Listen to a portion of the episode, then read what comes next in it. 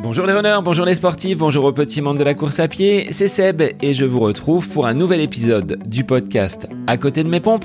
C'est l'épisode 226 aujourd'hui qui marque la fin de ce premier mois de l'année. Ce mois de janvier est désormais derrière nous. De mon côté, même si mes objectifs en course sont encore assez lointains, ils n'interviendront qu'en avril. Ce mois de janvier aura quand même été un mois prolifique avec pas moins de 22 sorties en course à pied. La montée en charge se poursuit, j'ai effectué des sorties beaucoup plus longues allant jusqu'à 1h30 et bien évidemment du renfort. C'est donc un mois de janvier très long mais qui aura été positif. Autre point positif, eh bien, c'est de recevoir vos petits messages, vos commentaires, et plus particulièrement celui-ci de Jennifer qui me dit Merci Sébastien pour ton podcast très varié autour de la course à pied et ses dérivés. Un podcast tout terrain pour aborder de nombreux thèmes comme l'entraînement, la nutrition, les petits tips pour nous aider à progresser. Longue vie à ton podcast. Alors du côté de la Corse, eh bien je te remercie pour ce message via Apple Podcast.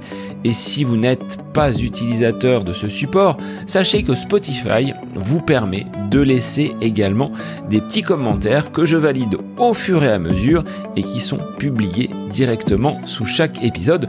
Donc n'hésitez pas, laissez votre avis, laissez vos commentaires, c'est ce qui permet une plus grande visibilité du podcast semaine après semaine.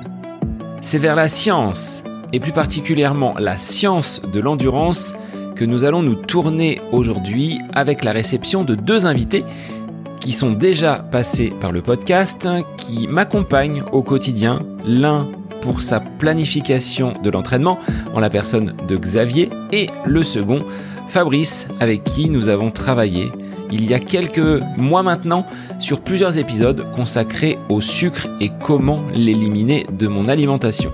Ces deux invités, experts et amis dans la vie, reviennent aujourd'hui avec un ouvrage qui vient de sortir aux éditions Thierry Soucard. C'est La science de l'endurance, 40 découvertes qui doivent nous permettre d'améliorer nos performances. Alors nous allons découvrir cette importance de la planification de l'entraînement, quelles sont les séances efficaces pour progresser, mais également quelques astuces au niveau alimentaire, notamment l'importance du microbiote. Dans cet ouvrage, Xavier et Fabrice nous entraînent dans des mythes, dans des croyances qu'ils sont allés confronter à la science à différentes études. Alors si vous cherchez des réponses précises et claires à des sujets en lien avec la course à pied, eh bien ce livre est fait pour vous. Vous découvrirez également des témoignages illustrant ces différentes questions, témoignages d'athlètes de haut niveau qui viennent appuyer, étayer ces nombreuses thématiques. Ce livre, réalisé de façon très ludique, part toujours d'une croyance, est ensuite confronté à la science et vous disposez d'un petit résumé pour synthétiser les recherches de nos deux experts. Un grand merci à vous deux, Xavier et Fabrice, pour avoir pris du temps pour venir échanger derrière le micro du podcast sur votre nouvel ouvrage. Et il est temps pour moi de vous laisser en compagnie de Fabrice Kuhn et Xavier Téchenet. C'est la science de l'endurance au programme de ce nouvel épisode du podcast À côté de mes pompes. Bonne écoute à vous Bonjour Fabrice, bonjour Xavier, on se retrouve pour un nouvel épisode ensemble. Nous avions fait un épisode consacré à la récupération. J'ai le plaisir aujourd'hui de vous retrouver puisque vous avez coécrit un ouvrage qui s'appelle La science de l'endurance aux éditions Thierry Soucard et nous allons en discuter. Qu'est-ce que dit la science par rapport à notre pratique, à nos croyances? Vous avez réalisé un travail de titan les garçons pour sortir ce bel ouvrage juste avant les fêtes de Noël. Bonjour Seb, merci pour ton accueil. Et bonjour à tous, bonjour Fabrice, bonjour Seb, extrêmement content de revenir à ce micro. Les garçons, je vais vous laisser vous présenter en commençant par Fabrice, que tu puisses nous dire qui tu es, d'où tu viens, quelle est ta relation avec le sport. Et on abordera ensuite euh, le côté euh, livre avec cet ouvrage que vous avez euh, mûrement réfléchi et mûrement composé. Alors, Fabrice Kuhn, médecin du sport, triathlète surtout, trailer, particulièrement intéressé par la nutrition pour les sports d'endurance, et puis ben, bien entendu par l'entraînement, et parce que je suis mon premier cobaye et que la première personne à faire progresser, c'est moi.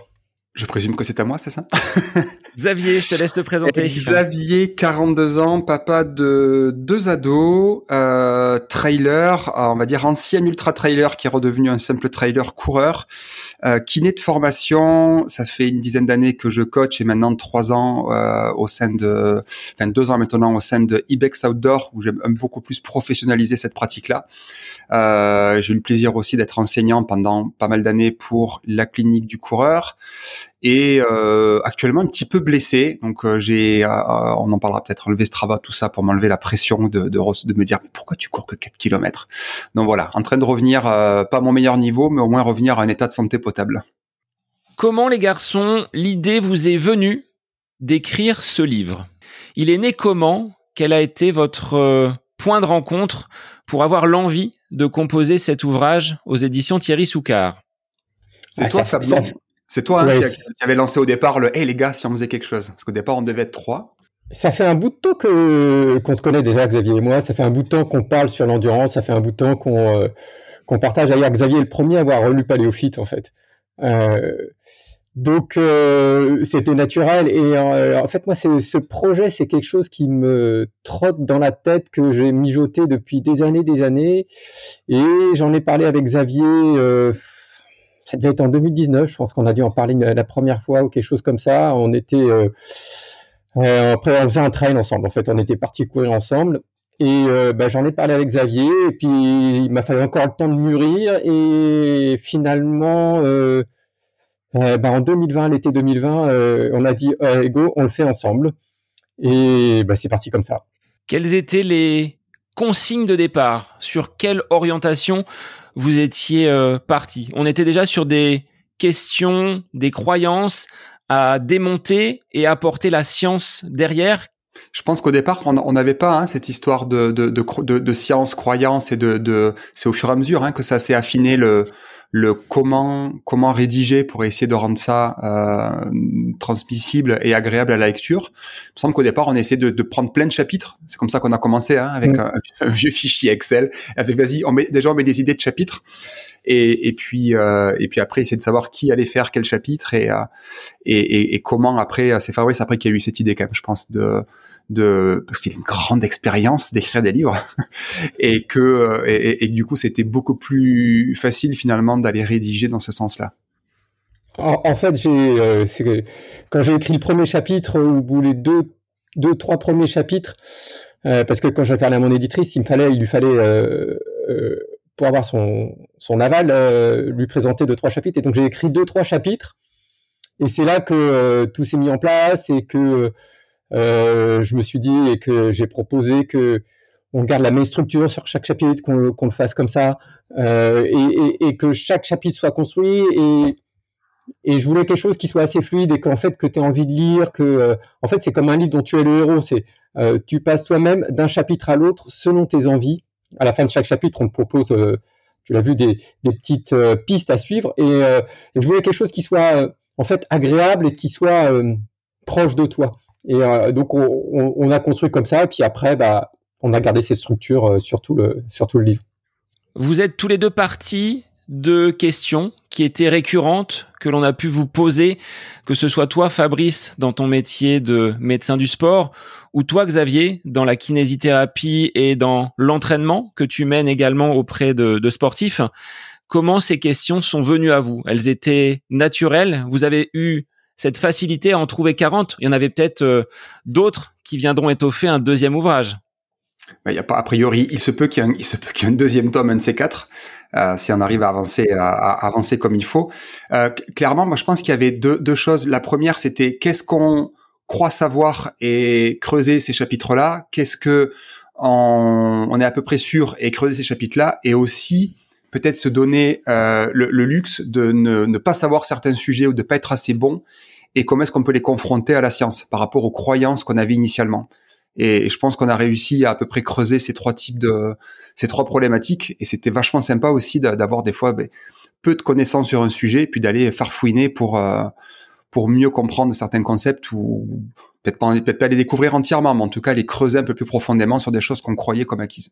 Oui, en fait, il y avait, il y avait deux choses. Il y avait effectivement des chapitres où on avait déjà une idée, on avait déjà nos idées et euh, on voulait euh, simplement remettre euh, un peu les choses à plat et euh, éclaircir les idées de, de, nos lecteurs. Donc ça, on avait déjà les, le truc. Par contre, il fallait creuser encore pour, pour améliorer et pour être un peu plus euh, précis dans ce qu'on disait. Et puis, il y avait des chapitres qu'on n'avait pas forcément prévu de faire, qui finalement, quand tu faisais un chapitre, bah, tu disais, bah, il y a ça, il faut qu'on aille creuser.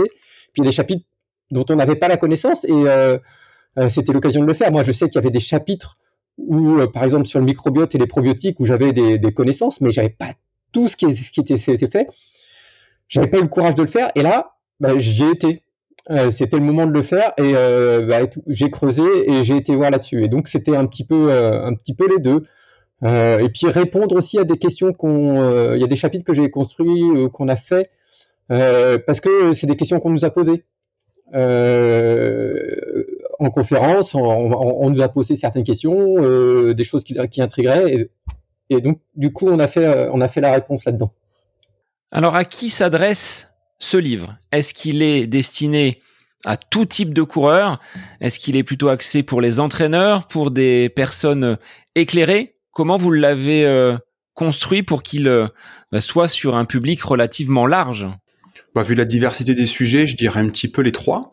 Euh, sans fausse modestie, je pense qu'il y a dans, tout ouvrage, il y a toujours quelque chose à aller apprendre, surtout quand on essaie de se baser sur un maximum de, de références scientifiques, de, de, sourcer le travail. Je pense que les entraîneurs ont toujours des trucs à apprendre, notamment sur tout ce qui est partie digestive que Fabrice a encore une fois rédigé de manière euh, hallucinante et avec une, une précision et, une, et une, une, capacité à vulgariser des concepts extrêmement compliqués et puis les rendre surtout applicables. Qu'est-ce que j'en fais dans ma pratique? Moi là-dessus, à chaque fois, c'est toujours toujours hallucinant de voir Fabrice rédiger. Euh, je, je, pense que les, les les coureurs du dimanche apprendront, peut-être auront envie d'aller découvrir d'autres choses dans la pratique. Si quelqu'un n'a jamais fait d'intervalle, ben, il aura peut-être la réponse de pourquoi faire des intervalles, c'est intéressant, pourquoi périodiser, c'est intéressant. Et les coureurs plus aguerris euh, sur tout ce qui est renforcement, euh, de nouveau tout ce qui est nutrition, il y a, y a, vraiment, je pense, de la matière pour tout le monde, pour le, le, le, plaisir de connaître un petit peu plus et de pouvoir surtout mettre en pratique avec, euh, dans quasiment chaque chapitre, des, des, des, vrais conseils à mettre en place. Comment la science peut devenir applicable pour le, le, coureur euh, qui soit guéri, lambda ou, euh, ou même l'entraîneur.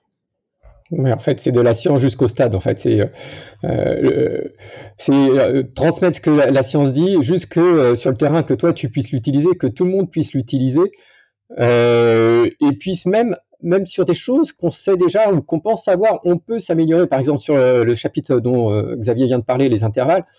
Bah, moi, j'ai testé des nouvelles séances que je connaissais pas. J'en ai expérimenté des nouvelles tiré de la science que j'ai euh, qu'on a découvert dans, dans, des études et que bah, en testant on se rend compte que ça nous change de nos habitudes et puis euh, c'est toujours sympa de changer des habitudes.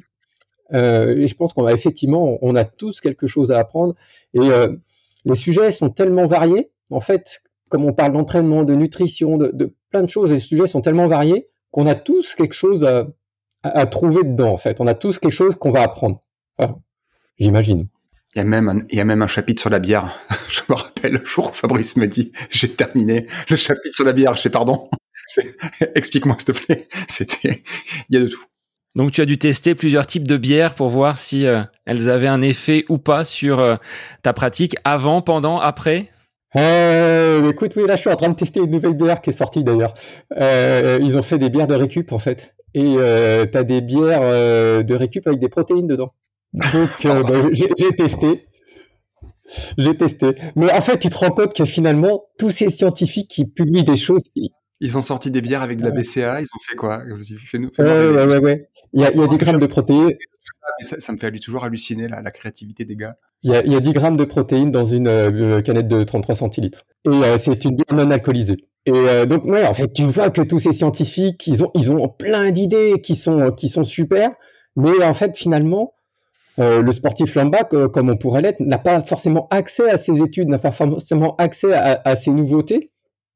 Et, euh, et c'est dommage, et c'est ce qu'on essaie de faire partager en fait. Et c'est euh, en fait quand tu navigues là-dedans, tu peux passer des heures à passer d'un article à un autre avec, euh, avec des publications qui sont super intéressantes, où tu découvres des choses. Malheureusement, tu n'as pas le temps de lire tout parce que euh, parce qu'il y a plein d'idées. quoi. Et bah, c'est ça qu'on essaye de partager.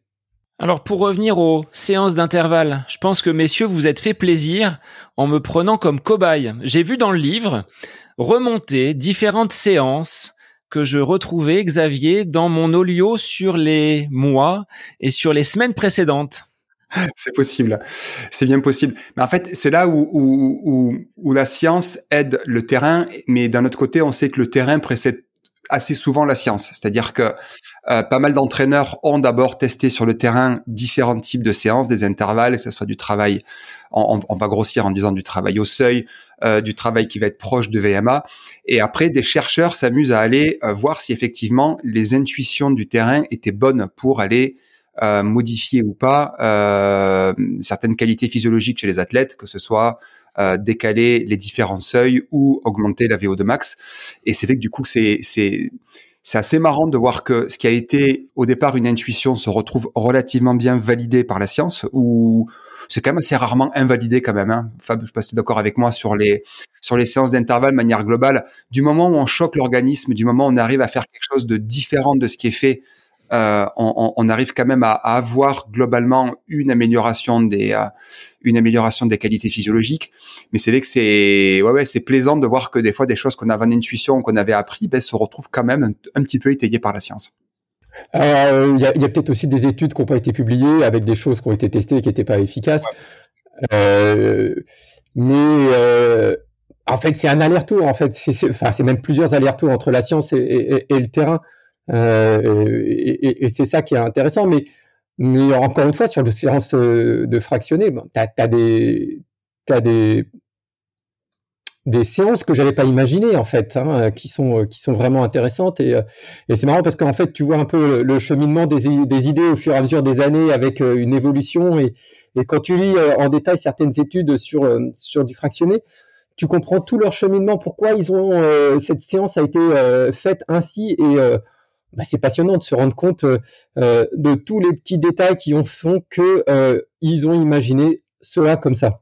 Alors ma question, c'est au regard de toutes ces études, comment, quand on est lecteur, athlète, amateur, on peut faire le tri dans toutes ces informations? On est dans une jungle de données, une jungle d'informations qui viennent à nous. Comment on peut faire le tri dans tout cela? Tu parles par rapport à, tout ce qui est véhiculé dans les magazines, sur les réseaux? Alors dans les magazines, sur les réseaux, sur les différents forums, sur ce que l'on peut euh, lire, qui vont parfois même à contre-courant. Il y a des il y a des choses qui s'opposent, il y a des choses qui ne sont pas forcément euh, identiques à nos croyances, mais on va y venir après. Mais comment on peut faire le tri quand on n'est pas suffisamment éclairé et qu'on n'a pas toutes ces connaissances euh, scientifiques? Ben, le problème, déjà, je pense qu'il faut savoir où aller chercher les sources. C'est sûr que les forums, euh, il n'y a pas si longtemps que ça, je me suis amusé à aller sur un, euh, une page apparemment extrêmement connue euh, qui parle de trail, où ben, au moins une petit bobo, les gens proposaient des huiles essentielles, etc. Et clairement, là-dessus, on sait qu'on est assez loin de la science par rapport à par rapport au niveau de preuve. Ça ne veut pas dire que ça n'améliorera pas les gens, mais qu'il y a sûrement des choses qui vont peut-être mieux fonctionner. Euh, le problème, c'est l'accès à cette connaissance. Ben, elle peut passer par des bouquins, évidemment. Là, avec euh, Fabrice, je pense qu'on va on va plaider pour notre paroisse, mais euh, soit se tourner vers des professionnels, qui soient coach, entraîneur, soit vers des professionnels de la santé, qui soient médecins, kinés. Mais je pense que c'est compliqué, ouais, quand on a juste accès à Facebook, les réseaux sociaux, ou peut-être des fois certains magazines qui peuvent tellement vouloir simplifier que ça en devient presque faux.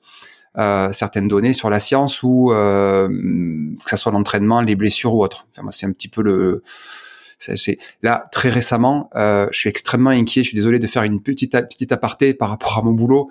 Euh, j'ai vu passer une vidéo du pauvre Neymar qui a été opéré de son ligament croisé et qui se fait massacrer son genou par son physio.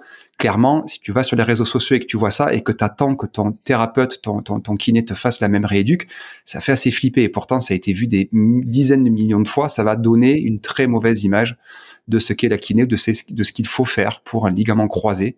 Euh, dans la pratique courante. J'ai peur que beaucoup de gamins demandent à ce qu'on leur tabasse le genou comme euh, le pauvre Neymar s'est fait tabasser le sien. Et donc finalement, c'est le travail qu'on a essayé de faire en fait avec le livre. C'est, euh, on a fait ce travail-là pour les lecteurs, pour nous, pour les lecteurs, pour nos athlètes, dont toi. et mais oui, c'est pas facile. Il faut il faut aller chercher les études, les lire, regarder un peu qui l'a écrit, où ça a été publié, lire un peu le détail. mais c'est aussi parfois euh, regarder un peu sur les réseaux, comme dit Xavier, et puis voir euh, ce qu'on veut euh, démonter, ce qu'on veut, ce qu'on voit qui est erroné et qu'il faut qu'il faut corriger. après, c'est un travail qu'on fait tous les deux depuis très longtemps. Finalement, de notre côté, on le fait en permanence. On le fait pas forcément que pour ça.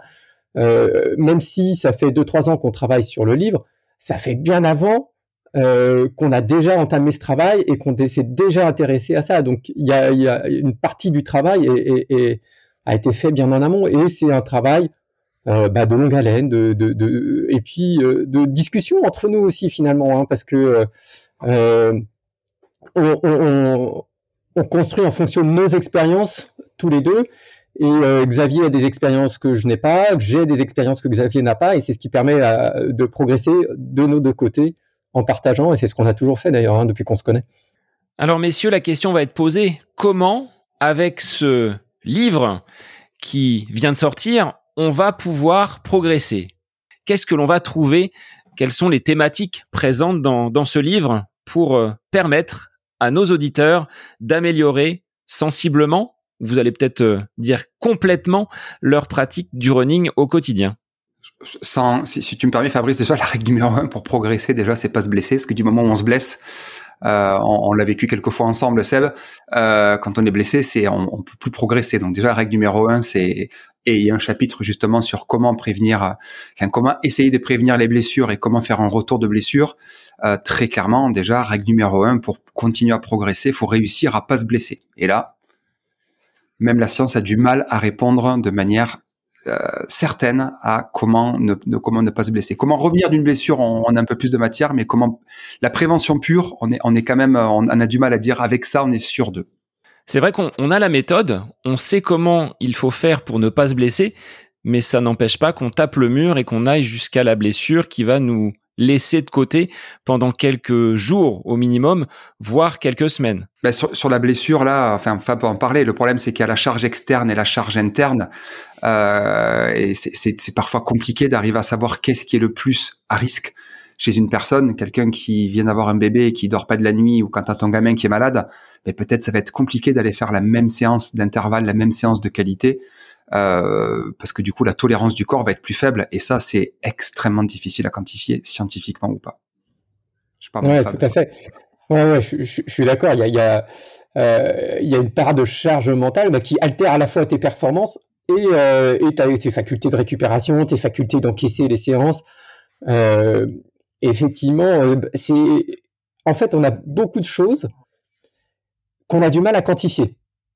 Euh, et, euh, mais qui vont intervenir. Mais que toi, tu vas avoir du mal à, à, à, juger, à quantifier euh, quel va être l'impact sur ta performance, quel va être l'impact sur ta santé, quel va être l'impact sur ton entraînement. Euh, et c'est des choses que tu vois par, bah, comme dit euh, Xavier, euh, un, heureux, un, heureux, événement ou un manque de sommeil ou un stress professionnel accru ou parfois c'est juste trop vouloir bien faire. Par exemple, il y a des, tu peux, euh, moi j'ai déjà vu des athlètes comme ça qui, euh, en fait, s'entraînent très bien, euh, mangent un peu moins bien et qui finalement veulent faire mieux, donc vont, s'appliquer à manger un peu mieux. Mais en mangeant un peu mieux, vont manger un peu plus de légumes, ce qui est très bien, un peu plus de fruits, ce qui est très bien, mais vont enlever certains autres aliments un petit peu moins bénéfiques, par exemple des sucreries, mais qui peuvent se retrouver en dette calorique finalement parce qu'ils ont enlevé beaucoup d'aliments euh, glucidiques pour passer sur des aliments de meilleure qualité, mais on, se crée une dette calorique et on peut arriver à un RED syndrome. Alors c'est pas le cas plus fréquent, mais tu vois, ça fait des choses euh, qui paraissent euh, anodines. Alors tu n'auras jamais la preuve que c'est ça, parce que il n'y a pas un panneau qui va s'afficher, mais finalement, tu as des choses comme ça dont tu te rends compte que c'est juste en voulant bien faire et sans excès. Euh, et c'est ça qui est compliqué à, quantifier sur, euh, sur les blessures. Donc on a des pistes, on sait à peu près ce qu'il faut faire, on sait comment il faut le faire, mais le mettre en application, c'est extrêmement difficile. Est-ce que ça passe aussi par une écoute, une pédagogie entre un entraîneur et l'athlète pour euh, que bah, cet athlète comprenne que le plan, et ça tu me le répètes souvent Xavier, hein, les séances sont proposées. Je l'aime bien ce mot. C'est une proposition d'entraînement. C'est une proposition d'entraînement. Tout à fait. Mais ça, ça, compte beaucoup. Ça compte beaucoup parce que du coup, si tu peux le faire, c'est bien. C'est comme un copain qui te propose un café. T'es pas obligé de l'accepter. Euh, surtout que euh, en, en, ayant beaucoup de beaucoup de respect et euh, beaucoup d'admiration pour ce que tu fais en plus de ton travail de podcast et ton travail professionnel, plus tes enfants. Tu m'expliques souvent que tu as des trucs à faire avec les gamins. Euh, S'entraîner comme tu arrives à le faire avec de la rigueur, c'est déjà euh, extrêmement compliqué, c'est déjà beaucoup d'engagement. Donc vraiment, les séances, euh, à la différence peut-être de certains professionnels qui vont avoir une pression supplémentaire en lien avec euh, que ce soit le côté partenaire, sponsor, etc., ou une obligation de résultat pour maintenir leur place dans des équipes, euh, n'ayant pas cette, cette obligation-là, c'est absolument euh, indispensable de garder en tête que le, que le sport doit rester la, la, la chose principale de, de, tout ce qui est secondaire. quoi. C'est-à-dire que d'abord, c'est le boulot, la famille. Et je vole cette phrase-là. À, à, à Tom Tom Blanchet, euh, sur une table de mixage, si tu cherches à, pousser tous les curseurs à fond, le son est absolument pourri. Donc euh, il faut couper un peu les médiums, rajouter un peu d'aigu, baisser un peu de basse. Si tu veux tout faire à la fois, ça ne marche pas. Donc clairement, c'est une proposition. Si tu es fatigué ou autre, tu fais pas. Si tu es malade, j'aime bien la phrase de Fabrice, ton corps, il a autre chose à faire que d'aller t'entraîner. Euh, quand tu es, euh, quand es un petit peu malade, quand tu as de la fièvre, c'est que ça sert à rien d'aller s'entraîner. La, la fameuse bonne suée euh, quand on est soi-disant malade. Non, le corps, il a bien mieux à faire, hein, se guérir, se reposer, c'est bien plus important pour éviter derrière des surinfections ou euh, une, une, récupération retardée après une crève ou autre. Donc l'entraînement doit rester une proposition. Et la meilleure chose pour se blesser, c'est suivre le plan d'un magazine ou un plan qui est déjà tout écrit, pas adapté. Et, euh, et, le suivre à fond, à tout prix. Faire toutes les séances exactement comme elles sont écrites. Ça, c'est le meilleur moyen d'aller droit dans le mur. Il n'y a rien de scientifique là-dessous, hein, mais là, c'est purement expérientiel, purement, euh, purement de enfin, comment dire, c'est avec un argument d'autorité. Je pense que Fab est d'accord là-dessus. Tu prends un magazine, tu suis le plan à fond, 12 semaines, prépare tes templiers, tu te pètes. Alors moi, il y a une, phrase que Xavier avait dit. Euh, une fois, il m'avait dit, euh, sur une conférence que j'ai assistée, il avait dit, il avait fait un truc, c'est tout pour vous blesser, et c'était chasser les segments Strava, je me rappelle. Ouais, il y a ça aussi. Et, alors j'ai cherché dans la science si je trouvais ça. J'ai pas trouvé d'études sur ça, mais en fait c'est vrai ce qu'il dit. C'est pas c'est pas prouvé, euh, mais euh, ça veut dire si tu es tout le temps à fond, euh, bah tu vas dans le mur. Euh, il faut il faut doser, il faut savoir euh, que parfois éviter, oublier de faire une séance. Je, préfère dire ça, oublier de faire une séance qui sera ce, qui sera profitable pour, pour ta santé et puis ta performance finalement, parce que si on revient à la première chose qui est dit, c'est euh, ne pas se blesser, c'est ce qui te permet de progresser le plus. Si je prends mon exemple, Xavier, avec ce retour de Crète où euh, je revenais d'une semaine idyllique au soleil, je descends de l'avion, je reprends mes élèves le mardi matin, le mardi soir séance, blessure au mollet, blocage du dos et bah là peut-être que la charge mentale avait été trop importante et je le savais, tu vois. Je me l'étais dit, c'est peut-être pas la meilleure solution de faire une séance au sortir de ses vacances et de reprendre tout de suite l'activité professionnelle ben, j'aurais dû m'écouter un peu plus. C'est pas péjoratif. Le faute des euh, élèves, mais complètement. Mais c'est, mais tout ça, c'est un apprentissage. Mais tu, pour te dédouaner, euh, sache que même des, des gars qui cotent à 900 ITRA font des conneries à l'entraînement comme t'as pas idée. Euh, des, des, athlètes pro font encore des grosses bêtises, y compris en course. Donc là, ben oui, tu rentres, t'es rempli de bonnes zones des compagnies, tu reprends ton travail, tu reprends ton rythme. Et puis oui, clairement, tu avais une moins bonne disponibilité, mais qui était peut-être masquée juste parce que tu rentrais plein de belles choses de tes vacances et euh, et puis bon et puis peut-être qu'une prochaine fois tu feras pas et puis peut-être que dans un an ou deux tu referas la même chose. Et c'est aussi tout ce qui fait tout le sel de, de, de l'apprentissage en tant que sportif quoi. Mais est-ce que tu aurais accepté réellement de te dire le mardi je fais pas ma séance ou je coupe ma séance en deux ou je vais beaucoup moins vite alors que tu avais cette envie folle de après ta première journée de boulot de reprise de, de faire ta séance? C'est ça tout le problème quoi. C'est là où la science peut pas répondre à tout et que aussi bien Fab que moi en, suivant des coureurs on essaye de transmettre ça mais je, ben, moi en tout cas ça m'arrive extrêmement souvent de faire des bêtises en entraînement et, pourtant je suis, le premier à râler je suis le premier à râler quand un coureur justement ben, va faire une, la séance de trop ou euh, il, il, voilà il, a pas oublié la séance et enfin je sais pas ce que ce pense là-dessus mais c'est un peu le ah, ah, moi, j'ai moins d'expérience en, euh, en, entraînement que toi, enfin en, en tant qu'entraîneur que toi. Euh, mais euh, bah, moi, c'est l'exemple hier. Hier, je devais me faire ma séance de fractionné à pied. J'ai commencé sur la piste et bah, rapidement, je me suis rendu compte que la fatigue de la journée, la fatigue du boulot, et je fais pas mal de nuits en ce moment, euh, que la fatigue générale était trop importante. Et du coup bah euh, j'ai transformé ma séance de fractionné en séance de jogging. Enfin j'ai fait une séance de paleo fit mix où je me suis fait un petit peu de muscu un peu de jogging. Euh, parce que rapidement j'ai senti que bah, ça servait à rien en fait que que, que je serais pas efficace donc alors le problème c'est de pas faire l'inverse c'est pas de se transformer aussi à chaque fois à dire oh c'est un peu dur je vais m'arrêter c'est toute la nuance finalement. C'est que il faut trouver le juste équilibre, mais le, juste équilibre, il n'y a pas, il a pas de curseur, il n'y a pas, y a pas un, truc devant toi que tu vois qui dit euh, stop. C'est euh, comment je suis vraiment au niveau de la fatigue? Est-ce que euh, il faut que j'oublie la séance ou est-ce qu'il faut que je me force un peu parce que si je me force jamais, finalement, je vais pas progresser? Mais alors ça, c'est de l'expérience. C'est euh, c'est aussi parfois savoir se dire, bah, finalement, cette séance, je peux l'oublier, ou finalement, je la ferai demain à la place du jogging, ou j'intervertis les, séquences. Et c'est aussi pour ça que j'aime, bien, je suis content d'avoir écrit ce livre, c'est que, en fait, mon but, c'est de rendre le sportif autonome. Et que s'il a un plan tout prêt, il saura plus euh, nuancer son entraînement et passer de l'un à l'autre. Avec un coach te suit comme Xavier, facile, tu lui dis, ça va pas, hop, comment je peux changer? Mais si tu es tout seul et que tu n'as pas de connaissances, c'est compliqué. Si tu arrives à avoir les connaissances et que tu t'autonomises, tu arriveras à le faire et tu arriveras à passer un lot de d'une séance à l'autre et à, changer sans, sans, sans arrière-pensée, en fait, sans remords. Oui, sans se dire que j'ai loupé la séance et que ça va être catastrophique pour le reste. Et, même les gens que j'entraîne ont, des fois ce réflexe de me dire ah, je suis désolé, j'ai loupé la séance aujourd'hui. Je dis mais je suis surtout désolé que t'aies pas pu la faire. Ça veut dire qu'il y a des choses euh, qui t'arrivent qui font que t'as pas pu la faire. Enfin, il y a un côté là encore une fois, on, on déborde largement de la science. C'est pas hyper documenté, mais euh, c'est quand même. Enfin ouais, c'est c'est toujours un petit peu le souci. Il y a quand même une grande culpabilité. Alors dans le triathlon, c'est peut-être pire parce qu'il y a trois disciplines à, à comment dire, à, à, respecter et à faire évoluer en même temps. Mais euh, enfin, en tout cas, dans, dans, dans l'immense majorité des gens que j'entraîne en, en, à pied, euh, il y a quand même un gros sentiment de culpabilité quand il va manquer une séance. Est-ce que l'on peut dire qu'il y a donc des entraînements qui sont utiles et d'autres qui viendraient à être inutiles? Auquel cas, euh, est-ce qu'on peut les appeler entraînements s'ils sont inutiles? Non, ils sont pas inutiles, ils ont d'autres intérêts.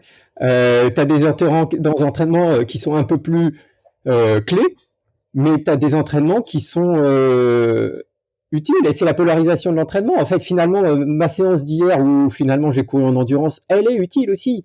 Elle est profitable et c'est euh, c'est juste équilibre. Si tu fais que de la haute intensité, ça va pas. Il faut aussi polariser l'entraînement. C'est ce qu'on défend dans le livre avec Xavier. C'est ce que je défendais aussi déjà avant dans Paléophyte. Mais même ces séances faciles, entre guillemets, sont profitables. Et puis, euh, si tu vas pas augmenter ta VO2 max à ce moment-là, bah, euh, tu vas augmenter ton endurance, tu vas peut-être en profiter pour papoter avec les copains et te faire du bien à la tête, tu vas peut-être euh, en profiter pour courir dans la forêt voir des arbres et te faire du bien. Tu as plein. En fait, ces séances faciles, elles ont d'autres bénéfices qui sont aussi utiles. Donc, c'est peut-être pas les séances clés, mais c'est des séances quand même importantes. Ah, je suis complètement d'accord. C'est vraiment le, c'est peut-être les seules fois où je vais râler dans l'analyse des, des, des, données qu'on peut avoir. Moi, j'utilise Nolio, enfin, peu importe. C'est les, les, séances en endurance fondamentale. C'est Z2 si on utilise euh, les 5 zones, Z1 si on utilise les, les, les, zones 1 à 3. C'est hyper important de rester bien bas quand tu fais ces séances-là. Souvent, les gens, ils, ont envie de les zapper ou d'accélérer un petit peu parce que ben, sont frustrés de la journée ou autre. Ça, c'est vraiment des entraînements qui sont extrêmement utiles, même s'ils paraissent un petit peu chiant chiant ou autre. Mais pour ça, il existe soit les copains pour discuter, soit un podcast, soit soit un livre audio. Euh, il y a pas mal de choses à faire pendant ces moments-là, mais c'est extrêmement important de les euh, de les garder. Et je préfère 100 fois qu'il y ait une, une séance d'intensité par semaine qui saute, mais qui est au moins un footing, on va dire de basse intensité, euh, qui va demander euh, peu d'investissement au niveau mental que euh, faire zapper cet entraînement lent lent et long, ou du moins en tout cas lent, et, et ne, faire que de la qualité pendant la semaine, que des intervalles. C'est ce que dit la science. Courir lentement pour courir vite derrière? Ben, La polarisation, théoriquement, c'est que globalement, 80% de ton entraînement, lissé sur une année ou lissé sur suffisamment longtemps, doit, euh, c'est 80% de ton entraînement en volume total qui est à basse intensité et 15-20% euh, qui est à très haute intensité. En gros, on est souvent trop rapide dans le lent et pas assez rapide. Je vais y arriver. Et pas assez rapide dans le rapide. On est trop lent dans le rapide et trop rapide dans le lent. Donc souvent les gens dans leur séance en footing euh, vont beaucoup trop vont beaucoup trop vite. Si on prend, je crois que c'est euh, Julien Navarro, Nicolas Navarro, il me semble que tu en as reçu au moins un ou les deux, je me rappelle plus, Seb. Alors pas encore, mais on va leur lancer un appel. Okay. Mais euh, si on regarde en fait leur, le, le, le, footing en endurance, ils le font en 11 km heure. Et pourtant, ils sont entre 2h06 et 2h10, je crois, au marathon. Donc, ils sont capables de courir à plus de 18 pendant pendant 2 heures pour faire leur marathon, 18-19 même. Et par contre, leur footing d'endurance, de, de, ils le font à peu près à 11, 11, 11 et demi. Donc, on est aux alentours des euh, 5, 5, 20, 5, 30 au kilo. Euh, combien de coureurs qui ont une, VMA, euh, donc une, capacité à tenir 6 à 8 minutes euh, aux alentours des 15 km heure, vont faire leur footing à 12, c'est qu'ils sont déjà beaucoup trop hauts dans leur footing en, endurance. Ça, c'est un vrai problème, c'est qu'ils sont beaucoup trop rapides dans le lent. Fabrice, sur un plan physiologique, que provoquent ces euh, entraînements à très basse intensité sur le plan euh, du, métabolisme, sur le plan des, cellules Qu'est-ce qui se passe quand on court très lentement? Parce que Xavier nous dit, ben, on va pouvoir derrière atteindre des, vitesses assez importantes. Et quand on parle de 80%, c'est récupération comprise. C'est le retour au calme, c'est l'échauffement. On est sur euh, quelque chose de global. C'est pas uniquement des séances spécifiques. En fait, tu as deux façons de, calculer. Tu as, comme euh, Xavier dit, euh, en lissant tout, et tu as aussi euh, une façon de calculer qui est en, prenant le thème de la séance. Finalement, ça serait 80% de tes séances à thème endurance et 15%, 15-20% thème à haute intensité. dans les publications, tu as un petit peu les deux. ça apporte. en fait, ce qu'il faut comprendre, c'est que quand tu veux progresser, chaque effort physique est un stress. Un stress au sens positif du terme. C'est-à-dire que c'est un stress pour l'organisme. Il va y avoir des modifications biologiques qui vont, qui sont des stress. Par exemple, tu, vas avoir, euh, tu peux avoir une hypoxie tu peux avoir un stress mécanique quand tu fais la musculation, tu peux avoir une baisse des, euh, réserves d'ATP, tu peux avoir euh, un stress oxydant, tu peux avoir des modifications calciques. Et tout ça, c'est un stress et l'organisme progresse avec ce stress. Le stress est un signal qui déclenchent des cascades adaptatives, donc des cascades de réactions biochimiques qui vont amener à la production de protéines adaptées au stress. En fait, l'organisme, il dit, j'ai eu ça comme stress, je ne veux plus que ça se reproduise, donc je vais me construire plus fort contre ce stress spécifique. Et donc, pour être un athlète d'endurance efficace, il te faut construire un corps d'athlète efficace. Et donc, il faut avoir un maximum de stress varié. Alors, je te dis pas en volume, je te parle en variété. Euh, et tu vas te reconstruire sur tous les plans pour devenir plus résistant, plus endurant, plus rapide, plus, plus que tu as travaillé. Et euh, bah, euh, quand tu fais, quand tu cours en endurance, tu déclenches des stress. Alors tu, si tu cours longtemps, tu vas avoir un stress calcique. Euh, si tu cours longtemps, tu vas avoir un stress oxydant. Si tu cours longtemps, tu vas avoir un stress avec une baisse de l'ATP. Et tout cela te fait progresser quand même, même si tu n'as pas senti le stress on va dire, psychologique de la haute intensité. D'accord? C'est un stress physiologique qui te fait progresser et il faut avoir une palette, une variété de stress différents. Euh, et c'est ça qui te fait progresser. En plus, on sait que euh, maintenant, on a vu que si tu fais fais que des séances à haute intensité, tu vas euh, altérer tes mitochondries. Alors les mitochondries, c'est là où tu produis l'ATP. Et l'ATP, c'est l'énergie qui te fait déplacer tes muscles. Et donc, si tu dégrades ces mitochondries, bah, tu vas baisser en performance. Alors, en plus, on, sait, maintenant aussi qu'il y a beaucoup de maladies qui sont des maladies euh, dues à euh, des problèmes de mitochondries. Donc, les mitochondries, il faut en prendre soin. C'est aussi pour ça qu'il faut euh, continuer à progresser. Et puis, même en courant en endurance, bah, tu crées un stress mécanique qui va reconstruire un peu, qui va te permettre d'avoir un muscle un peu plus résistant, un peu plus endurant. et tout ça, c'est bénéfique. Donc, c'est pour ça qu'il faut vraiment avoir cette variété, cette grande palette, même sur des choses qui sont qui vont stresser physiquement sans stresser psychologiquement. Alors c'est vrai que le footing en endurance, en zone cardio très basse, c'est pas ce qu'il y a de plus fun, mais c'est par là qu'on était passé, Xavier. Hein. Au retour de blessure, on alternait la marche et des séances relativement courtes avec de la faible intensité, mais en répétant ces séances, le corps s'est reconstruit et finalement est devenu plus solide. Donc ça confirme ce que dit Fabrice. Oui, complètement. Puis l'avantage du marche-course, c'est que c'est un excellent moyen d'avoir une exposition graduelle euh, sur le stress mécanique, tout en conservant une, possibilité d'avoir euh, des adaptations physiologiques qui, ou du moins de limiter la perte au niveau physiologique. c'est clair que si tu restes inactif euh, lors d'une blessure, euh, tu vas avoir une, une, baisse extrêmement rapide de, de, de, de, ta VO2. Il y a une fonte musculaire qui se met en place, et puis plus on avance dans l'âge, euh, plus c'est pire. Et euh, donc, donc clairement, il faut vraiment faire attention à ça. Et cette alternance marche-course, elle a le gros avantage que si une douleur apparaît pendant euh, une des phases de course, pendant une des phases de marche, mais que si tu rentres à la maison, tu finis en marchant ou en marche course si la douleur reste en dessous des 2 sur 10. Ça, c'est du, c'est du, du, du, bon sens, euh, du bon sens paysan, quoi. C'est un, petit peu à vue de nez. On, on, sait que tout ce qui est au-delà de 2 sur 10, on peut commencer à parler un petit peu de douleur. Certains auteurs parlent de 4 sur 10 pour la douleur, mais qu'on faut rester sur quelque chose d'extrêmement contenu en termes de, de, perception pour être euh, pour être protecteur. Et euh, ben, ça permet d'exposer comme je disais graduellement et d'arriver petit à petit à pouvoir recourir de manière continue avec les fameux bébés footing là de 20 minutes euh, qui est le graal on va dire de la de, de, de, de la fin de de progression de ce marche course pour après reprendre un entraînement. Et une fois qu'on a stabilisé une endurance à aller 20 30 eh, moi j'aime bien dire que si tu arrives à faire 30 40 minutes trois fois par semaine c'est que tu es prêt à remettre un petit peu un petit peu de travail de qualité, qualité de pied, euh, euh, et reprendre un petit peu de, zone 3, c'est toujours pareil si on utilise de 1 à 5, et puis aller progressivement après vers des allures qui vont euh, permettre d'aller travailler un petit peu tout le spectre au niveau, au niveau physiologique. Au niveau du renforcement musculaire, je sais que vous êtes des adeptes de ce type de, de séance où l'on va mixer donc de la course et des exercices qui vont permettre de développer un petit peu le, le corps avec euh, des, choses qui viennent brusquer un petit peu nos habitudes. C'est pas quelque chose que les coureurs aiment faire, ce renforcement musculaire et cette euh, musculation. Quels en sont les bénéfices et quelles étaient les croyances par rapport à ça? La musculation, ça fait grossir, ça fait prendre du poids, alors qu'en fait, il faudrait avoir des charges très très lourdes et répétées pour que ce soit effectif. Ouais, et même, je, fais une parenthèse, et même, euh, avant de réussir à prendre de la masse musculaire fort, euh, il faut euh, faire les, exercices qu'il faut à charge lourde, qu'elle soit guidée ou libre, on s'en fout, et surtout il faut bouffer.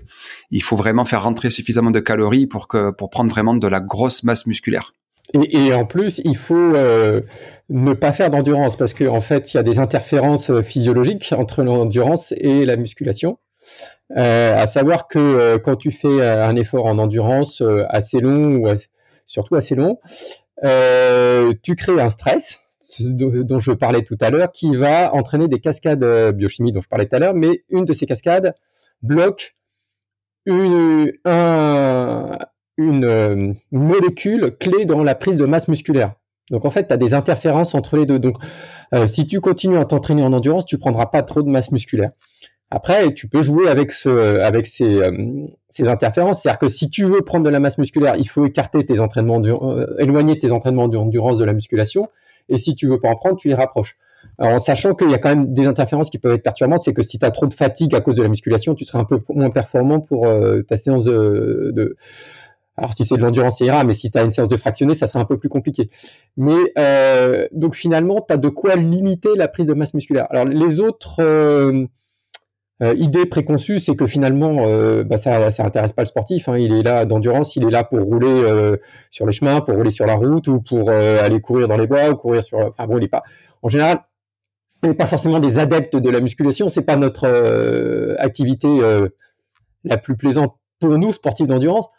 Euh, mais c'est profitable, ça nous permet de limiter le risque de blessure, ça nous permet de euh, d'améliorer notre économie de course. Ça, c'est un chapitre aussi qu'on a dans le livre. L'économie de course, ça c'est très important. Finalement, on l'aborde assez peu. L'économie de course, c'est que euh, c'est la quantité d'énergie que tu vas dépenser pour faire un kilomètre. et à même VO2 max, si tu as une économie de course qui baisse, c'est-à-dire que si tu dépenses moins d'énergie pour le même kilomètre, moins d'oxygène, bah, tu vas aller plus vite parce que tu deviens plus économe durant l'effort. Et ça, c'est important et c'est euh, ce qui fait que les athlètes expérimentés progressent aussi, c'est qu'ils deviennent de plus en plus économes euh, en course à pied. Par exemple, il y a l'exemple de Paula Radcliffe qui, comme ça, avait euh, au fur et à mesure des années, avait gardé la même VO2 max, mais avait amélioré son temps sur marathon simplement en devenant de plus en plus économe. Et donc, la musculation, ça participe à, cette économie de course. Ce qui participe aussi, c'est d'enchaîner les kilomètres. Alors, pas, en faire trop, mais d'avoir de l'expérience, d'avoir des années de course, ça te permet de, devenir plus économe.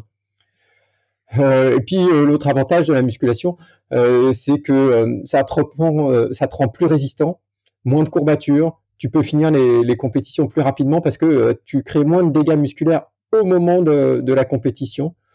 Euh, et puis ça te permet de changer aussi, de faire un peu autre chose que, euh, des, séances qui, euh, puisque tu les expérimentes toi, qui sont assez agréables quand tu fais ça en groupe, avec des amis. et donc bah, ça fait ça fait quand même pas mal d'avantages à faire de la musculation. Alors après, on tourne bien souvent autour des mêmes mouvements. Est-ce que vous avez des, propositions pour euh, brusquer un petit peu les, les, athlètes et leur apporter d'autres types euh, bah, de gestes qui vont changer des traditionnels squats, des fentes? Ou est-ce que ces mouvements-là sont réellement efficaces et on n'a pas besoin d'aller chercher plus loin? Bon, sans parler du dopage qui existe dans, dans, dans, ces pratiques, mais il suffit de regarder les, les bodybuilders. Et en fait, les bodybuilders font quasiment toujours les mêmes gestes. Euh, ils vont juste varier sur euh, sur les séries, sur les temps de récup. Euh, mais en fait, ils font à peu près toujours la même chose, euh, 7 jours sur 7, euh, voire même des fois, ils ont deux entraînements par jour. Et en fait, non, on n'a pas une immense non plus variété d'exercices. Euh, moi, je préfère qu'il y ait peu d'exercices, mais qu'ils soient bien faits, que, que d'aller multiplier des exercices ou autres, où on risque d'avoir une, une...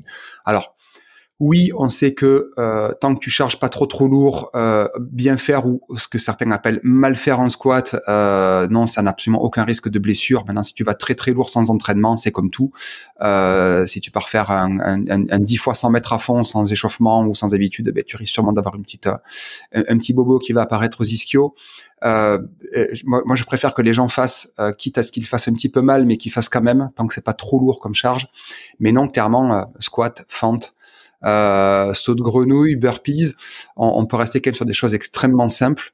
Euh, quand, tant qu'on est à poids de corps, puis après quand on est en salle, on, va quand même tourner autour de, de, squat avec toutes les différentes options qui existent en squat, hein, que ce soit le, squat normal, le back squat, le front squat, le zombie squat, euh, le squat overhead. Si on veut travailler un petit peu plus de, euh, de gainage, on va juste varier après sur les euh, sur les charges. Et puis après, si on a accès à de la charge guidée, la presse, ça marche extrêmement bien. Ça permet de charger extrêmement lourd. Et puis de toute façon, le muscle est aveugle, hein, que tu lui mettes euh, que tu lui mettes un squat avec euh, du poids sur le dos ou que tu pousses à la presse, euh, le muscle il réagit juste à ce qu'on lui met dedans. C'est-à-dire que plus tu, enfin, si tu lui crées du stress, comme dit Fabrice, en gros que tu arrives à provoquer un, un, mouvement qui va être proche de l'échec, sans forcément arriver tout le temps à l'échec, ton muscle va dire je suis pas assez fort, faut que je fasse mieux. Dans tous les cas. Est-ce que le travail au poids de corps peut déjà être une première approche avant d'aller sur une salle. Je vois, moi j'avais une salle qui était à côté de la maison, elle a fermé. Aujourd'hui, je me retrouve avec euh, peut-être euh, deux barres et euh, trois kettlebells. Est-ce que ça peut être suffisant pour apporter un renforcement musculaire ou est-ce qu'il faut vraiment, comme tu le disais Xavier, passer par la salle avec les presses et tout ce qui va être guidé? Bah, Ça dépend de ton niveau initial. Voilà, c'est ça. Moi, je pense qu'avec au, poids de corps, si tu n'as pas d'expérience, ça sera profitable. Il n'y a, pas, a pas de souci. Si tu pas euh, dans ces, enfin, si jamais fait beaucoup de musculation, ça sera profitable. Euh, si tu veux aller au maxi euh, avec des, enfin, des charges lourdes, ça sera plus profitable. C'est un peu plus clair pour le vélo, un peu moins clair sur la course à pied parce qu'il y a une composante de pliométrie que tu peux faire sans charge à, la maison ou en salle. Euh, après, au poids de corps, tu peux faire aussi des choses qui sont très difficiles. Hein. Si tu te fais euh, des squats euh, sur une jambe, tu peux, tu peux commencer à faire des choses qui sont un peu plus lourdes, enfin qui s'approchent de, la musculation lourde. Et puis, je suis d'accord avec toi, on est sportif d'endurance, on n'a pas tous accès à une salle de musculation. Si, si tu dois faire une heure de voiture pour aller à une salle de musculation et revenir, c'est pas profitable. Et puis c'est cher aussi ça, ça rajoute un coup, euh, ça rajoute un coup en plus des dossards, en plus des gels, en plus des barres, en plus du changement de godasse, en plus du matériel. C'est, c'est, c'est un coût, c'est un coût. Et moi, ce que, ce qui me plaît, c'est quand même des exercices où on va aller assez rapidement, en moins de, allez, 15-20 mouvements, arriver proche de l'échec. Où tu fais des squats bulgares, donc avec le pied arrière sur une chaise, tu es en fente avant, et tu vas faire des squats. Euh, si tu fais des squats bulgares ou des squats bulgares sautés, tu vas rapidement arriver à la 12e, 13e, ça va commencer à brûler très très très très fort. Et donc là, c'est même là le poids de corps peut vraiment être intéressant. Et l'enchaînement, comme vous aimez le mettre dans vos séances, de course et de renfort, c'est-à-dire une séance où l'on va commencer par un petit peu de course, on va enchaîner avec des mouvements donc de musculation et de renforcement pour terminer par de la course. Quels en sont les bénéfices? Que dit la science par rapport à cela? On renforce le muscle encore? Euh, Tu renforces. On n'a pas beaucoup de publications là-dessus. Moi, j'en ai pas vu des masses. Euh, euh, par contre, c'est ce que j'utilise parce qu'en fait, ça me, dans mon expérience, ça me reproduit les sensations de course. Euh, comme je suis triathlète, tu commences le vélo, euh, tu commences à courir, tu as déjà les chambres qui sont bien, euh, bien fatiguées. Et en fait, j'aime bien faire ça parce que ça te permet de, de courir. Si tu fais de la musculation et que tu cours avec les jambes que tu as cartonnées en musculation, ça te permet de reproduire les sensations que tu vas avoir sur un triathlon. Et donc ça, j'aime bien ce, ce, mécanisme. Et psychologiquement, ça t'habitue à courir avec ces jambes dures, dures et douloureuses. Donc j'aime bien ce côté-là, mais c'est vrai que il y a, à ma connaissance, il n'y a pas vraiment de publication sur ce type de séance. À la mienne non plus, c'est à peu près pour ces mêmes raisons. Puis il y a un côté, moi je trouve extrêmement sympa, c'est que finalement en 40-45 minutes, si tu fais 4 minutes course, 1 minute squat ou 4 minutes course, 1 minute euh, fente, tout ce que tu veux, c'est qu'il y, a quand même aussi un côté euh, dépense énergétique en 40 minutes qui sera bien plus grande que sur un footing. Euh, on a quand même ce côté de rester globalement en zone 2. c'est distrayant, ça passe vite. Et puis ouais, ça, a quand même ce côté de, de, de, de comme quand tu repars d'un ravito ou quand tu, comment dire, quand tu, voilà, cette sensation de courir avec les cuisses pétées, habituer un petit peu le cerveau à courir avec les, avec les cuisses pétées. Ça fait une espèce de, même si c'est pas euh, aussi poussé que ça, comme un petit côté de pré-fatigue, euh, voilà, qui te fait habituer à courir avec les cuisses un petit peu lourdes. On peut mixer ça aussi avec un peu d'intensité. Hein. Tu, tu augmentes au fur et à mesure ou tu, commences en zone 2 puis tu termines tes dernières répétitions en zone 3 ou zone 4. Il y a, moyen de s'amuser avec ça. Et puis c'est aussi un moyen de rendre la musculation agréable pour, euh, euh, les réfractaires, parce que finalement tu vas faire que des blocs de 1, 1, 2 minutes, euh, ce qui passe assez vite, et, et tu vas courir, donc c'est quelque chose qui te permet de rendre la musculation un peu plus ludique. Mais en fait j'aime bien alterner ça une fois par semaine et une séance un peu plus classique de musculation une fois ou deux par semaine aussi. En fait j'aime bien avoir les deux modules, et ce que j'essaie c'est d'être assez, assez spécifique et euh, c'est vrai qu'à l'approche des compétitions, euh, j'aime bien faire un bloc comme ça, euh, endurance, saut de grenouille, endurance, fente sauter, endurance, saut de grenouille, des, choses où finalement je vais vraiment fracasser les jambes pour pouvoir courir comme ça et devenir de plus en plus spécifique. Et du coup, en saut de grenouille, t'as pas besoin de longtemps, de, de, beaucoup de minutes pour, pour avoir un peu les, les cuisses qui chauffent. Est-ce qu'il faut là aussi avoir une progressivité, un plan d'entraînement commencer peut-être par quelques fractions pour ensuite augmenter la, la charge et la répétition Ou est-ce que l'on compose un petit peu euh, en picorant des, euh, des mouvements par-ci par-là pour ce renforcement musculaire? Ah, c'est-à-dire que si tu veux éviter d'avoir des courbatures, tu as intérêt à pas faire euh, trop de saut de grenouille la première séance. Hein. Mais Xavier a quelque chose à dire, je pense. Ouais, en fait, ce que je voulais dire, c'est que le, c'est pour un coureur débutant, quelqu'un vraiment qui débute la course à pied, et pour peu qu'il soit jeune, euh, moins de 30 ans, la priorité, coureur, d'abord, c'est de courir. Euh, c'est d'abord d'arriver à remplir, si tu cours que trois fois par semaine, passe à quatre, si tu cours quatre fois, passe à cinq, si tu commences à arriver à cinq fois par semaine, peut-être que là, on peut commencer à rentrer un petit peu de renfort. Mais d'abord, c'est un petit peu la théorie des 10 000 heures, hein, où on devient expert dans un domaine quand on arrive à 10 000 heures. Il est quand même important dans un premier temps, surtout pour les jeunes, d'aller vers un peu plus de bornes pour justement améliorer cette économie de course. Parce qu'on sait que l'économie de course, elle passe par plein de facteurs. Euh, il y a des facteurs physiologiques, après il y a des facteurs musculaires et tendineux. Le tendon, avant de devenir un tendon de coureur, c'est long. C'est pour ça qu'on voit euh, pas mal de, cyclistes, quand ils veulent se mettre à la course, ben, c'est un petit peu laborieux au début pour arriver à avoir des bonnes perfs. Il y a une gestuelle qui met du temps à, apparaître, et puis surtout avoir des tendons qui ont passé euh, beaucoup de temps dans des cales. Enfin, je parle des tendons des membres avec le pied fixé dans une cale. Là, tu as besoin de pliométrie et qu'il faut un certain temps. Donc, au début, pour un coureur jeune, vraiment d'abord augmenter le nombre de kilomètres tout en étant progressif. Et puis après, c'est sûr que si tu débutes la course à pied après 40-45 ans, on sait qu'il y a une sarcopénie qui apparaît avec l'âge. Malheureusement, plus ça va aller et plus on va perdre au niveau, au niveau masse musculaire ou autre. Donc là, il y a peut-être un intérêt de un peu plus rapidement aller vers du renfort, au début à poids de corps, puis après éventuellement, si envie, si besoin, pourquoi pas aller en salle. Mais euh, voilà, d'abord dans ce premier contexte-là, c'est d'abord intéressant si tu es un, coureur novice de faire un peu plus de bornes. D'abord. Tu pencherais, Xavier, par le volume un peu à l'américaine avant de passer par la qualité? Pour progresser, il faut borner. C'est ton, c'est ton credo. Là, je parle d'abord de courir une fois de plus par semaine. Je parle avant le renfort. Je parle pas par rapport à la qualité. Je pense que c'est important d'arriver quand même rapidement à, à, varier les allures, varier les intensités et rajouter du dénivelé. Même si tu es un coureur de route, c'est vraiment sympa de faire des séances de côte courte. Ça, ça travaille un petit peu le pied. Ça fait, il y a qu'à voir les courbatures qu'on a. Hein. Si tu fais une belle séance de côte, je crois que tu en as eu une la semaine dernière, non? 30, 45 secondes ou autre, où ça t'a, ou voilà, enfin moi clairement quand j'en fais une, quand ça fait longtemps que je n'ai pas fait, ben, tu sens quand même que ça a chauffé dans les fesses, chauffé dans les ischios, chauffé dans les mollets et dans la plante du pied, donc il y a un, intérêt à les varier.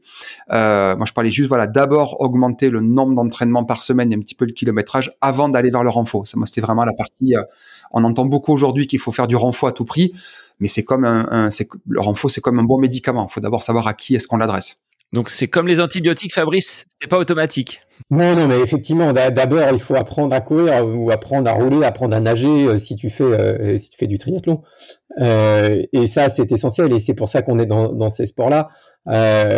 après, c'est important et quand même et ça te permet aussi d'éviter les courbatures et de marcher comme un, un crabe après les, les marathons. Donc, si tu veux finir ton marathon, vaut mieux courir et après, tu peux rajouter la musculation. Mais, euh, mais effectivement, quelqu'un qui, qui débute, faut, faut, faut apprendre à courir avant tout, faut apprendre à rouler, faut apprendre à nager. Euh, et euh, si tu veux devenir un triathlète euh, et que tu as trois séances dans la semaine ou quatre séances, euh, bah, la musculation, c'est pas le moment. Quoi.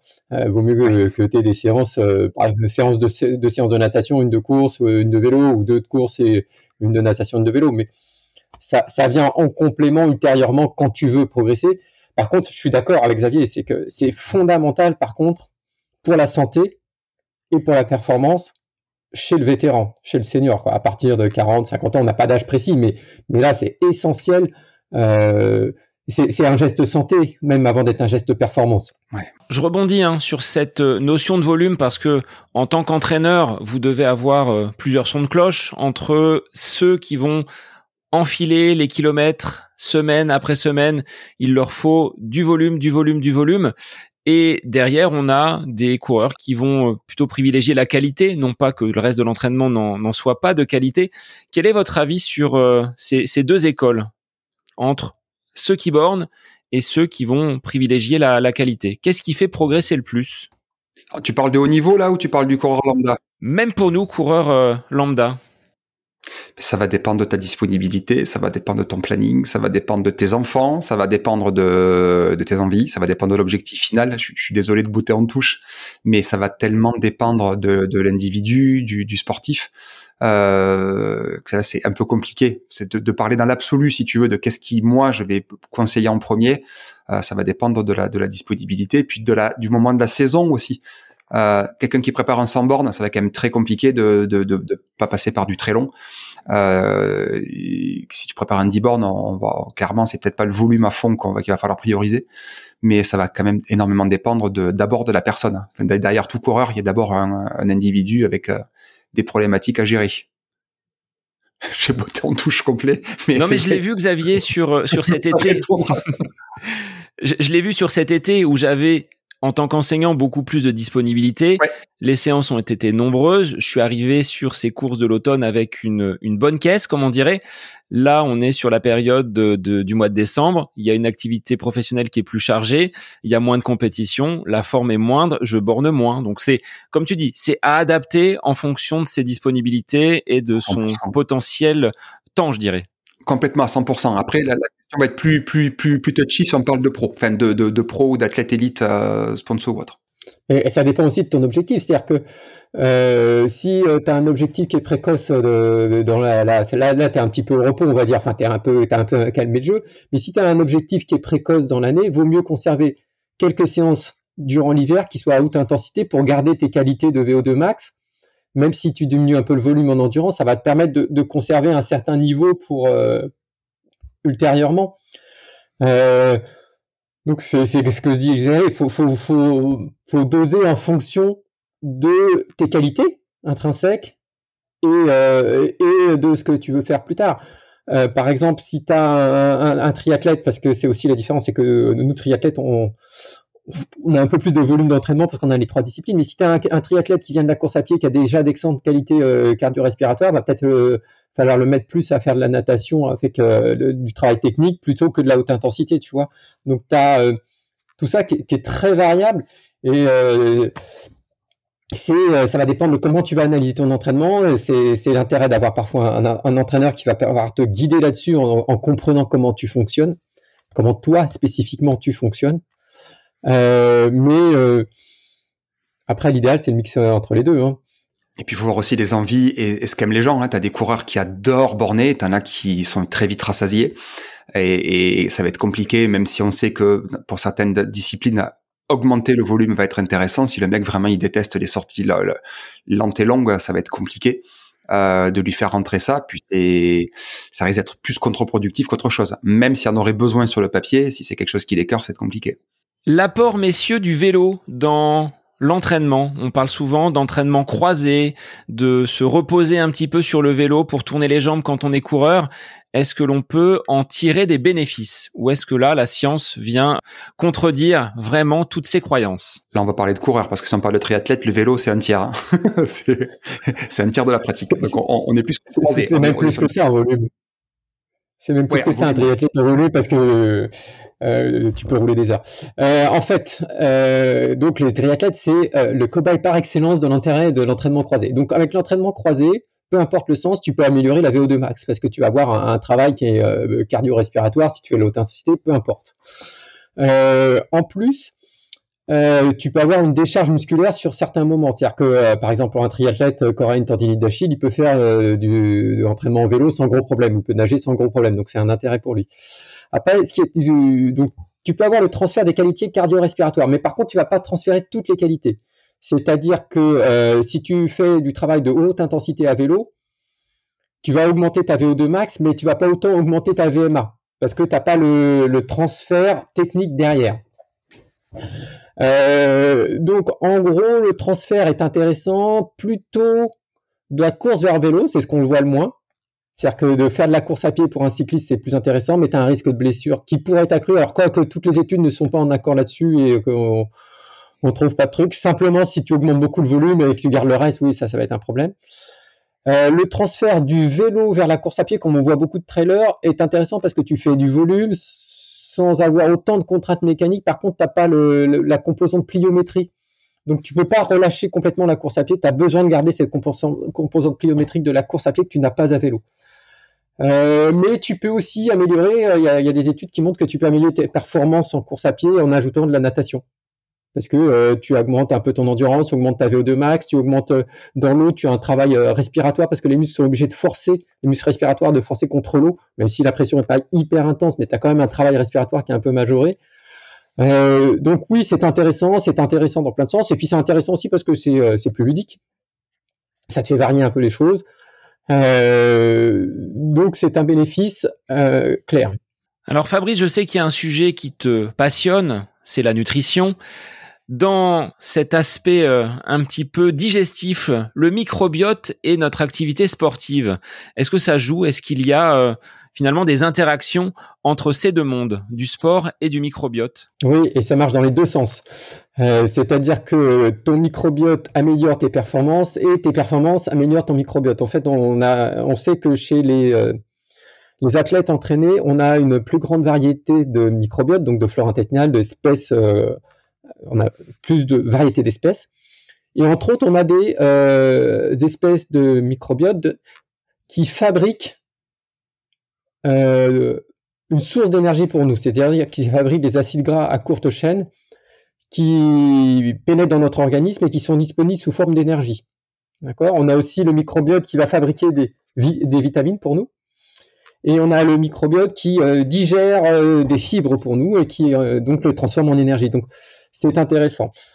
Euh, euh, donc il faut en prendre soin. Alors ce qu'on ne sait pas, c'est encore totalement l'exploiter. Euh, ce qu'on sait aussi, c'est que par exemple, on a greffé à des souris le microbiote de sportifs de marathoniens. D'accord? Donc on a pris les selles de marathoniens, on les a filtrés et on les a fait avaler à des souris auxquelles on avait retiré le microbiote avant. Et donc on se rend compte que ces souris courent plus vite avec le microbiote de marathonien. Et d'ailleurs, on se rend compte aussi quand on prend deux types de souris, une souris avec microbiote et une souris euh, stérile, donc sans microbiote, que les souris avec microbiote courent plus vite que les souris stériles. Euh, donc le, microbiote est fondamental euh, pour la performance. En plus, il nous protège des infections.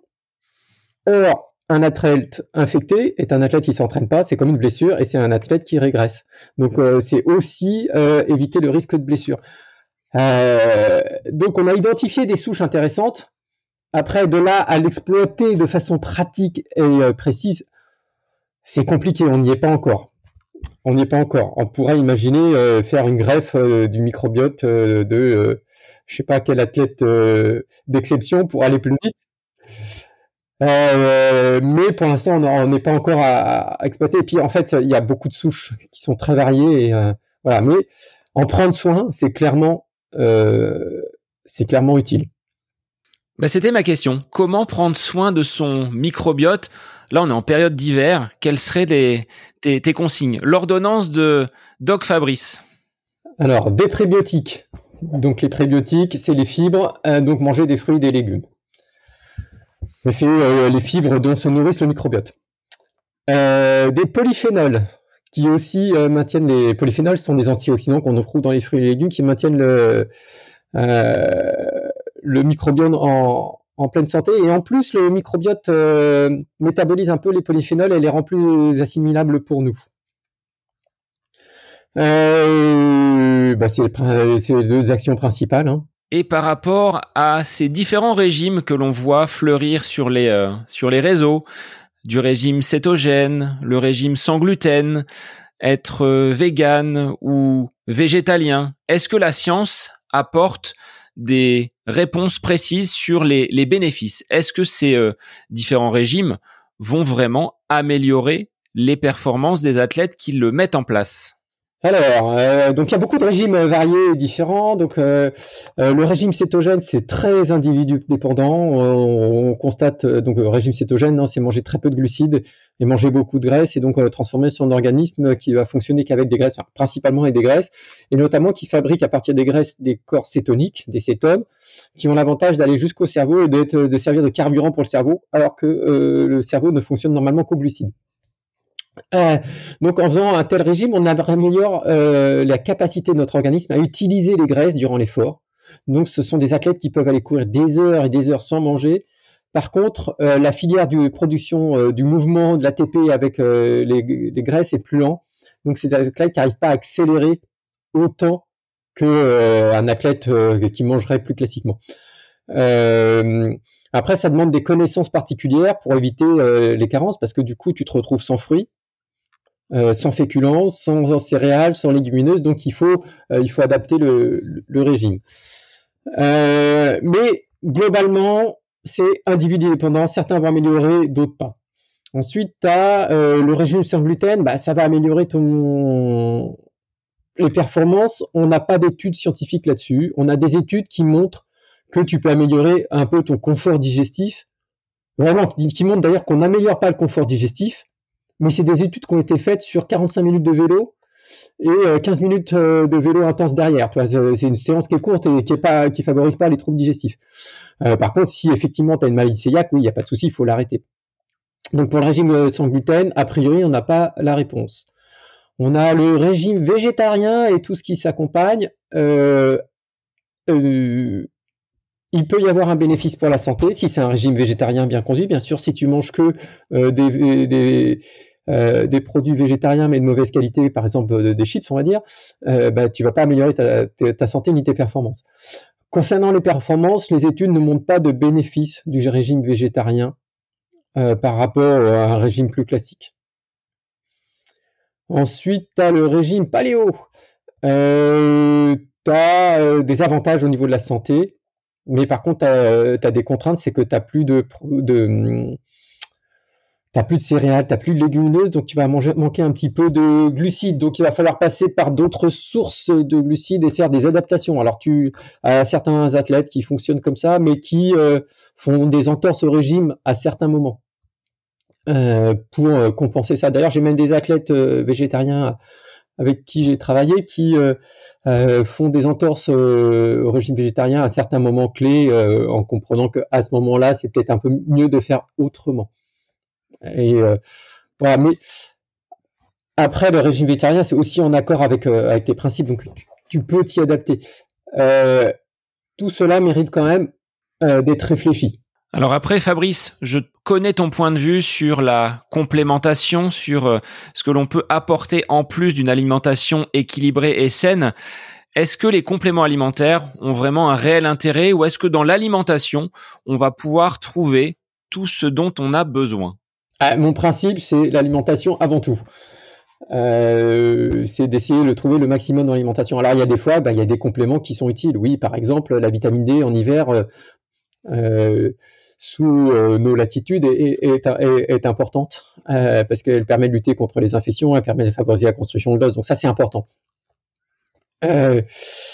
Il y a éventuellement des oméga 3, mais le problème c'est que si tu te mets complètement sur, enfin si tu cherches à faire que des compléments et que de l'autre côté tu enlèves pas les oméga 6, c'est-à-dire que si tu changes pas ton alimentation et que tu prends que des compléments et que ton alimentation était déjà moyenne au début, bah, tu vas pas réussir à équilibrer la balance parce que tu vas rajouter d'un côté, mais tu vas pas enlever de l'autre. Donc ça va être la balance va être difficile à équilibrer.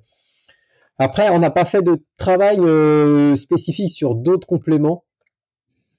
Euh, parce que comme tu l'as dit, c'est pas quelque chose euh, que j'aime mettre en avant, ça doit rester occasionnel et, et, et pour moi le principe c'est de faire vraiment essentiellement avec l'alimentation.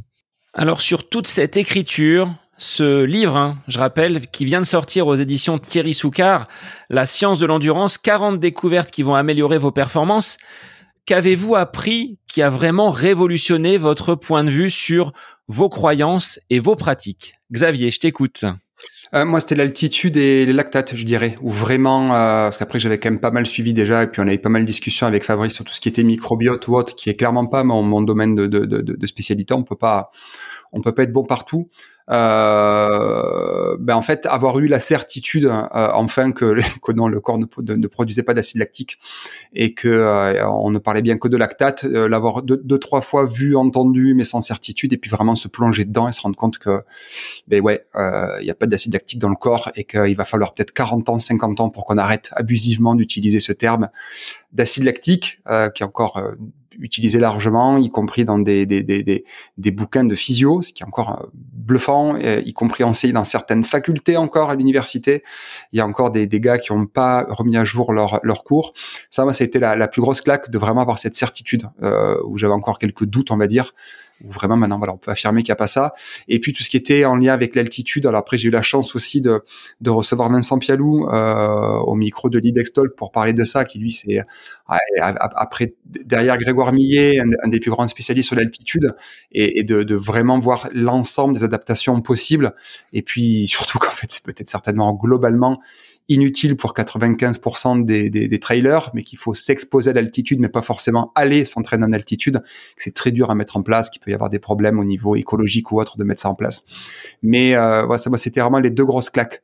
Euh, après tout le, tout l'ensemble du reste, c'était des comment dire des, des, remises à jour ou euh, affiner un petit peu des connaissances. Ça, c'était les, les, deux grosses, les, deux grosses euh, claques, on va dire, en lisant vraiment la littérature où tu dis merde, il y a vraiment des choses où j'avais des croyances et, et j'avais tendance à les véhiculer de manière erronée. Et là, c'était vraiment chouette. Fabrice, de ton côté, je sais que tu es chercheur hein, et que tu euh, et que tu aimes aller te plonger dans les études, mais qu'est-ce que tu as appris qui a un peu révolutionné ou modifié ton point de vue sur tel ou tel aspect de l'entraînement, de la nutrition ou de la musculation? Alors, celui où j'ai le plus découvert de choses, c'est euh, sur le microbiote. Euh, après, de là, exploiter, c'est compliqué. Euh, là où j'ai trouvé quelque chose qui que je savais déjà, mais ça m'a remis les idées en place, c'est sur le sommeil, où je sais qu'il faut que je m'applique encore plus sur le sommeil.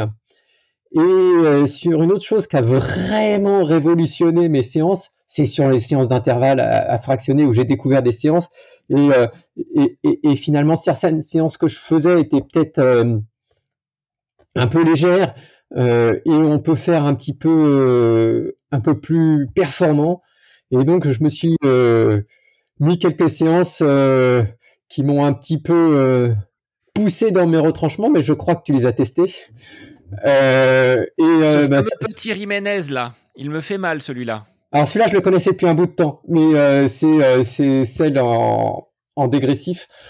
qui me qui me plaît bien, mais qui me fatigue bien à chaque fois. Alors vous êtes appuyé également sur des sportifs de haut niveau qui ont apporté leur, euh, leur témoignage. C'était une façon d'apporter également une, une crédibilité où ces champions se sont prêtés gentiment et assez simplement à vos requêtes pour euh, donner également leur retour et leur expérience. Alors je ne sais plus comment l'idée nous est venue, euh, mais retrouver peut-être en, faisant, euh, en lisant le sommeil et euh, en, écrivant le sommeil. Eric Le Blaché, qui, euh, que tu as déjà eu en podcast, qui, qui du coup, avec ses épreuves de longue distance, est habitué à, gérer le sommeil. je me suis dit qu'avoir le, le partage d'expérience d'athlète, c'était vraiment intéressant. Donc j'en ai parlé à Xavier et puis on, a, on a couru là-dedans et on a eu de la chance d'avoir de nombreux athlètes de haut niveau super gentils, qui nous ont euh, partagé euh, leur expérience, qui nous ont euh, témoigné de d'expériences intéressantes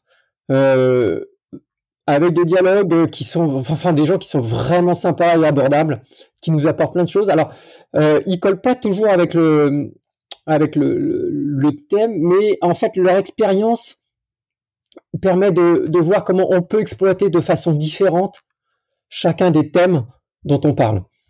Oui, parce qu'au départ, on voulait juste faire nos retours d'expérience par rapport au chapitre. On s'est dit que ça serait un peu, ça ferait un peu cheap quand même au final, de sans arrêt dire moi je, moi je.